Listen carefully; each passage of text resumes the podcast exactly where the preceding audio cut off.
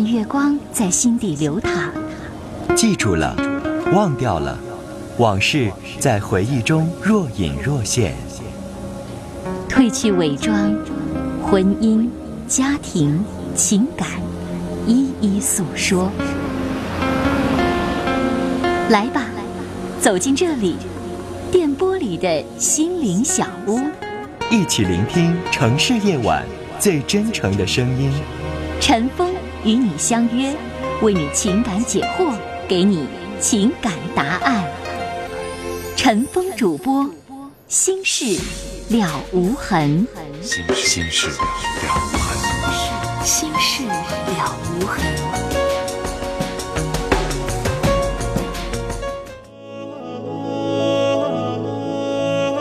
夜晚时分，这里有一个个精彩的正在经历的生活瞬间。这里让您终于可以听到那些已经渐行渐远却无法割舍的婚姻、家庭、情感的牵挂。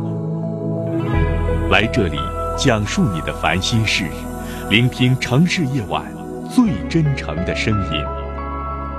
陈峰和你一起聆听心事，倾听感动。陈峰主播，心事了无痕。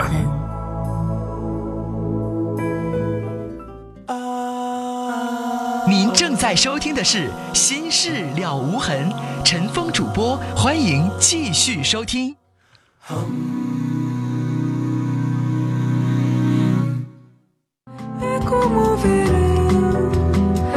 好，广告之后，欢迎您继续来收听《心事了无痕》节目，我是主持人陈峰。接下来我们要接二号线电话。您好，你好，您好，您说，哎，陈峰你好，嗯。我通过听你的节目啊，很长见识，受了很大的教育，哎呦，您客哎，气，让我知道了生活中应该呃做什么，不应该做什么，嗯，呃，所以我今天给你打了这个电话，哦，好，哎，非常受启启发呀，好，哎您说吧，谢谢您遇到什么事儿？啊？啊，我觉着啊好像是我自己谈点我自己的感想啊，嗯嗯嗯，呃，我觉着，比如说，呃，一男人和女人之间有距离，呃呃，男人和女人之间必须有约束。那么你说陈峰，呃，我经常去舞厅跳舞，男人跟女人都抱在一起跳，跳高兴的时候非常激动。那你说这种行为也是不检点的行为吗？那有一些场合，它不是特殊吗？我觉得咱们你那们跳舞，它不就特殊吗？不，你说咱们中国人是不是有点封建呢？因为我这人比较活泼，比较开放啊，女士，这得分时候、分场合、分环境、分具体情况。有些那你呢？正常的两个人啥也没事儿抱在一块儿，那当然是不对劲儿，那不叫咱们有封建，那是那两个人有问题，是吧？比如说，就像刚才我问那个先生，我说那女的要坐你大腿上，你咋办？他回答不出来，那你说陈那就是他有问题。但是你这跳舞，那当然没办法，他必须肢体接触啊。呃是。另外你说，比如说陈峰，比如说在单位，哎呀，领导对你挺好的，朋友同同事之间，男女同志之间在一个屋工作都挺好的。哎呀，一激动，呃，可能是又有什么活动了，又高兴，俩人呼啦家他扯上手了，俩人呼啦家一高兴，忘乎所以了，抱在一起了。那你说这个事情让别人看见了，好像是不是这俩人啥关系呀、嗯那你得看啥事儿没有误会呀、看啥事儿？那你说，比如说，呃，嗯比如说一个父亲，在一个女儿面前，呃，他非常爱他的女儿，呃，有的时候，哎呀，姑娘啊，你今天这事做的真好，拍拍肩膀，抱一抱。嗯虽然挺大了，他还是父亲呢，他是不是这没道么，这没什么。这有的父亲要是二十多岁姑娘还亲脸蛋儿就不好了，但是可能可能这没什么呀。我不知道您为什么要跟我讨论这个呢？因为前一位听众就是呃说的好像是呃就是你反驳他，反驳他说的，如果说男士，如果说那个女士要坐在你腿上，你有什么感觉？因为他不回答，哎，他没先因为法回答。因为他不回答，有啥没法回答？要是我的话，我当然那要他坐我腿上，我一脚给他踢开呀、那你那你那你三十多岁，你三十多岁，我们都五十多岁人过来的人，好像对这些事情不太那么计较，因为我们不太计较。啊。女士，你会跟人家吃饭喝酒的时候坐人腿上吗？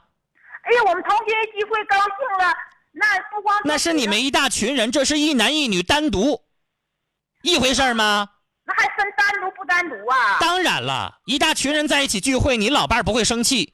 就你跟一老头坐在一个一个房间里边，然后你坐那老头腿上了，你看你丈夫生不生气？那他是谁呀？那他把我头顶长大，就像父亲一样，我愿意跟他撒娇啊。那我就坐在腿上，那别人还管得着吗？你那跟谁呀？就比如说我一个长辈是我邻居，那你这不是抬杠吗？人家说长辈了没？人说她是一女同事，啊，你打电话来抬杠来了。他是我父亲辈儿的，那你说我坐到腿上有毛病吗？那你看我，人家刚才问问题，人家说了父亲辈的女士了吗？人说的是他女同事，您这不跟我抬杠吗？根本是不是一码事儿您打电话来气我来了？没有，陈生，我挺。他根本就不是一回事儿。女士，我想问你，你也有老公吧？有啊。你们家老伴儿如果跟个女的单独吃饭，那女的坐他大腿上了，你让吗？我我老头的那个单位同志女的上我家来，他俩谈工作。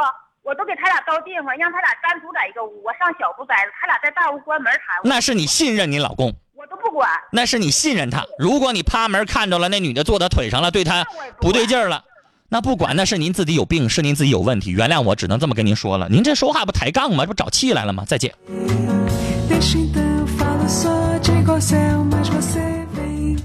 我觉得您故意来挑茬来了，挑衅来了。您的意思说这男的跟背着他的媳妇儿跟那女的来往密切，应该是不是？您啥人呢？来看听友的短信，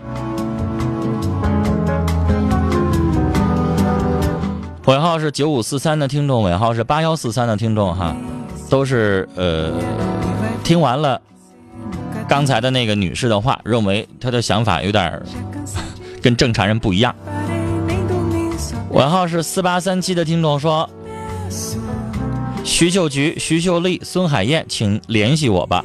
特想让我念他的电话号，对不起，我们节目当中没有求证，不能播出电话。”二七九九的听众说：“咱不跟那女的生气哈。”二二七四的听众说：“我是做店长的，一直以来都非常感觉乱，经验不是非常深，也知道自己的问题，可是不知道该怎么办。”那你上来就做店长，没有经验，这确实是问题。你应该在普通的店员的岗位上多锻炼几年。三个六一个三的听众说：“陈峰，你刚才干嘛不支持那个七十岁的老人管他大儿子要那两万块钱呢？他的儿子儿媳妇都说那种狠话了。”首先啊，一，我不知道您是年轻人还是老人。如果你是老人的话，因为我体会到老人那个感受，一个七十多岁的老人跟自己的大儿子、大儿媳妇去打官司，您觉得这个官司打赢了之后，老人就会高兴了，就会痛快了吗？我认为不会。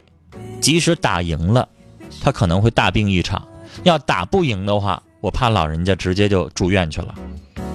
有的时候不是光要回来钱就解决问题的，要年轻人，我支持他呀。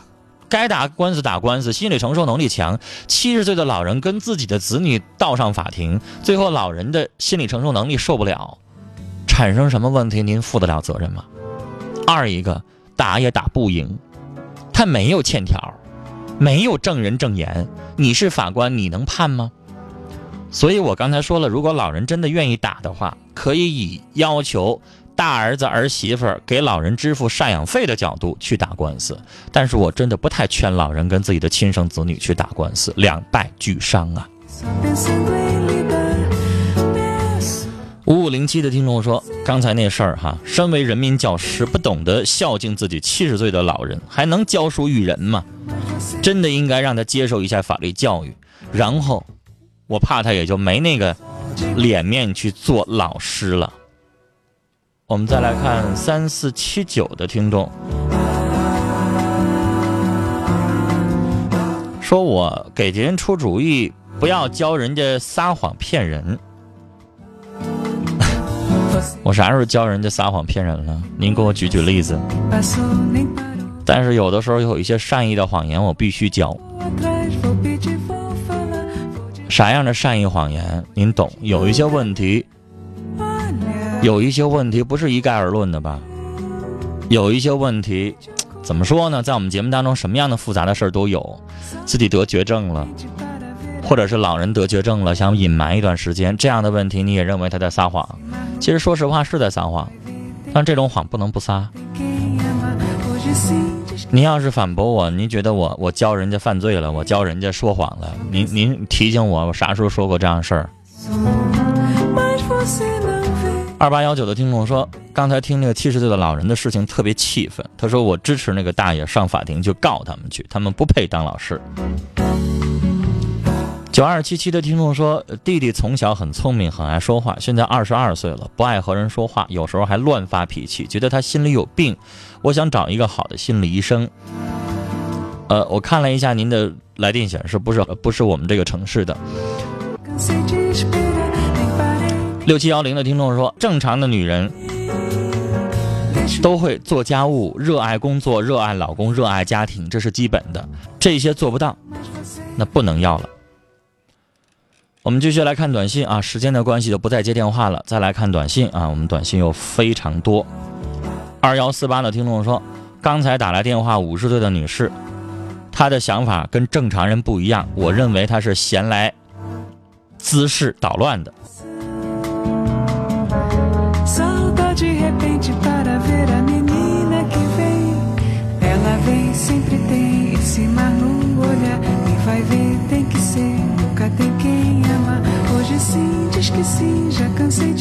幺三四九的听众说。我怎么觉得刚才打来电话那个女士精神不正常呢？您自己的做事让我觉得不自重，还高兴呢，还抱呢。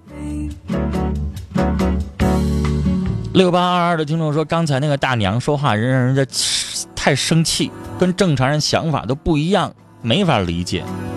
八四五九的听众说，刚才那个老大姐你也太开放了。不是您神经有问题，就是您跟别人不一样。幺幺六二听众说：“原谅我说话难听，刚才那个老大姐当人家妈妈了，那也得自重啊，给自己点脸面啊。这么大方，不介意跟人家分享老公，让我说您什么好呢？”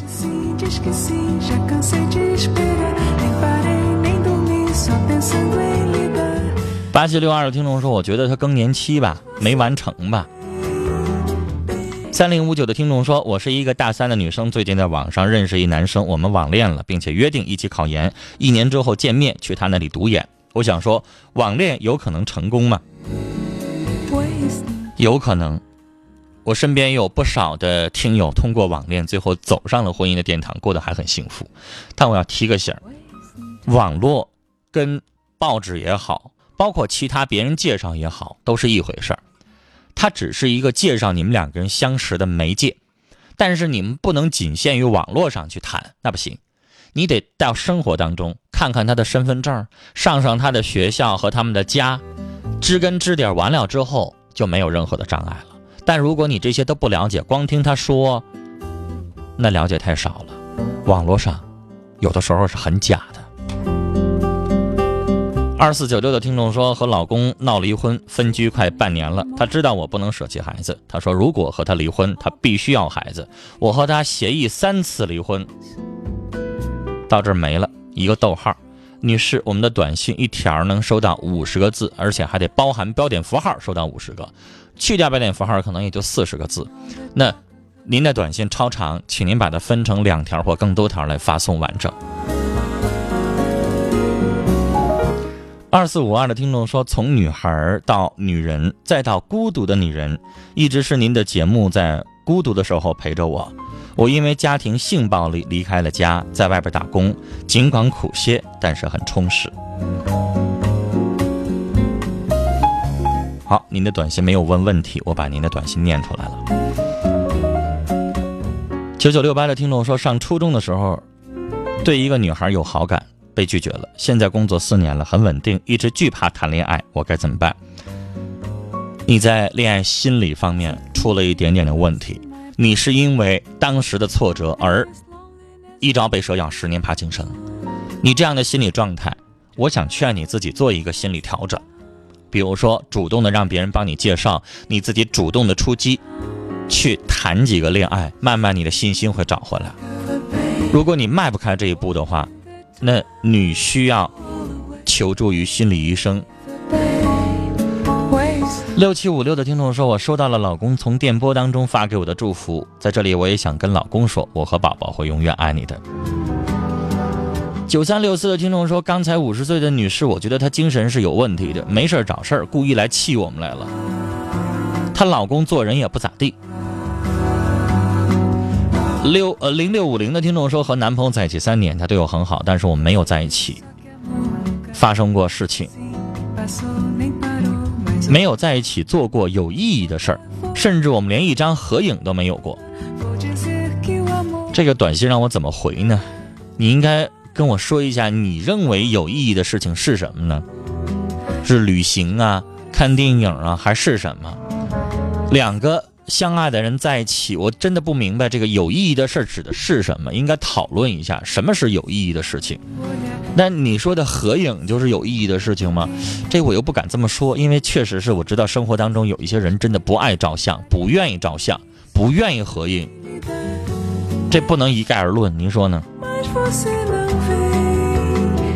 三幺二八的听众说，刚才的那位女士上来打电话气人那个，他那意思说，跟他同年纪的、比他大的，他都坐人腿上，都不当回事儿，开放大劲儿了吧？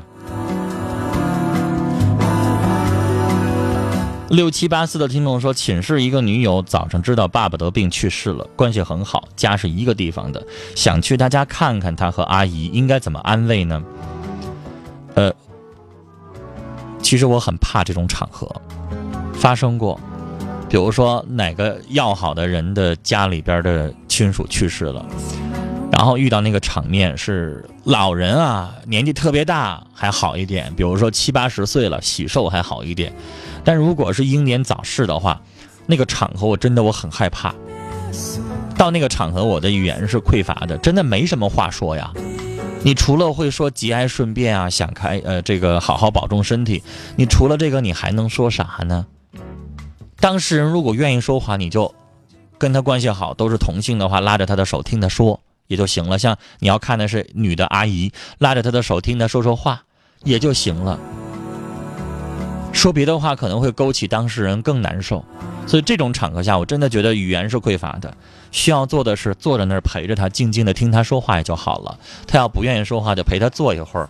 这种情况下，有的时候会尴尬，坐个半个小时可能会打扰人家，人家这个时候有的时候是需要一个人安静的。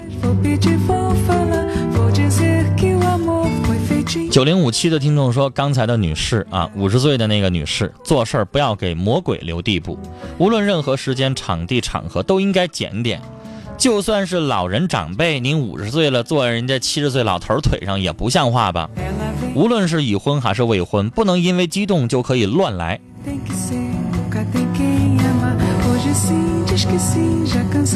三四七九啊，三四七九的听众提起来刚才说那肺结核这事儿。我明白了，刚才有一位听众指责我说教人家女孩说谎，我懂了。你说说谎就这事儿是吧？我始终认为这是善意的谎言。如果你不愿意听的话，您可以调台，您不听。但我始终觉得我没有做错。那个女孩想跟那个男孩在一起，男孩得肺结核了，这个病是可以根治的。然后告诉女孩，告诉家长说得肺炎了。这要是我的话，我就会这么做。我觉得我无愧于心，这不是说故意要怎么怎么着，这只是一种以后，因为他能治好就另当别论。如果要是得了乙肝了，或者得一些什么病他治不好的，我觉得应该实话实说，啊，如果您要是因为这个说我教人家撒谎，那对不起，这还是我的原则，我还会继续这么这么做下去。呃，然后这条短信啊。您老跟我提神呐神的，对不起，以后没法念您短信，在节目里没法说您的事儿。他那意思说，我教人家把肺结核说成肺炎，在神的面前，我是恶意的，没有什么善意的谎言。对不起，我们的节目讲究的是科学的价值观，不是您那个有神论。对不起，跟您没法讨论。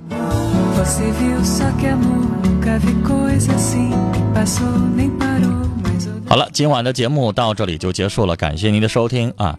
有的听众您的价值观不同啊，您没有办法要求我去认同您的想法。像刚才那位，我知道您什么意思，您觉得我教人家那么说不好，是不是？您可以表达您的看法，您动不动的老跟我整出来神，这我就没法跟您聊了。九八九八的听众说，我爱的人要结婚了，新娘却不是我。我们彼此深爱，只因为一时赌气就分开了。他说他还爱我，可他回不了头了。我们还能做朋友吗？他现在很关心我，很心疼我。面对他的时候，泪眼相看，两无言呐。我要不要找他未婚妻谈谈呢？我们两家是世交，相处的时候情投意合。现在我们俩人都很痛苦。女士啊，这种情况您找人未婚妻谈什么呀？您找人未婚妻谈，你不自讨没趣吗？你说你男朋友很爱你，很心疼你，那他不爱他未婚妻，不爱他这个马上结婚的新娘，他不心疼他这个新娘吗？你男朋友的话让我不知道该听哪头好啊！我就不信了，如果他不爱那个新娘，他要跟人家结婚，人家是五花大绑绑着他了，还是怎么了？他如果不是心甘情愿的话，要跟人家结婚，可能吗？女孩，你是不是有点太傻了呢？人家都已经要结婚了，这个时候你还要做什么呀？我想告诉你，过去的就过去了。你这个时候让人家结婚之前还不平静，如果你这么搅和一下子的话，人家结婚可能会拖后。但女士，你认为你们两个人就能够真正的在一起吗？你真的相信你的男朋友跟那个女人一点感情没有？我倒认为你男朋友有点脚踏两只船的意思。明明马上就要结婚了，还在跟前女友这么藕断丝连，还泪眼汪汪，什么男人的人性啊？您自己好好看看吧。三个三一个七的听众说，还有两个月我就要做妈妈了，很紧张，而且我的身体越来越胖，我怕老公会嫌弃我。现在吃完饭就后悔，不吃又怕对宝宝不好，我该怎么办呀？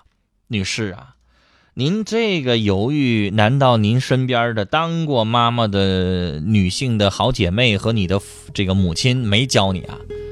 一切先以孩子为重。把孩子生下来再说，然后您自己再做一个这个突击的减肥。我觉得您应该看看那个《魔鬼辣妈》小 S 的这个书哈，那是一个人家是个女明星，人家也生了俩孩子了，然后人家可以在两个月之内把自己的身材完全恢复回来，然后继续主持节目，那是一种毅力，很不容易。你可以看一看，买买他的书。我我我我跟人家没关系，不是在帮他卖书。但是你既然遇到这个情况的话，你看一看会不会对你有帮助呢？现在这个时候就别着急上火了，胖就胖了，为了生孩子，孩子生完了之后你再减吧。九六九幺的听友发的这个短信啊。对他来说非常的有意义。他说明天就是我听《新事了无痕》节目的一周年了，会有更多的有两周年、三周年啊，说明是微微，这是我们的一位老听众了，谢谢您。六九四三的听众说：“老公，为了我和宝宝，你付出了很多，老公你辛苦了。我有的时候特别不讲道理，对不起。”尾号是六幺四幺的听众说：“陈哥。”呃，他说：“陈峰哥啊，很喜欢听你的节目。我是我们当地的一名幺幺零的司机，每天夜巡都听你的节目。没什么要咨询您的事儿，就是通过您的节目问一声好，同时也要祝愿我的哥哥张宁身体健康。今晚的节目到这里就结束了，感谢您的收听，再会。”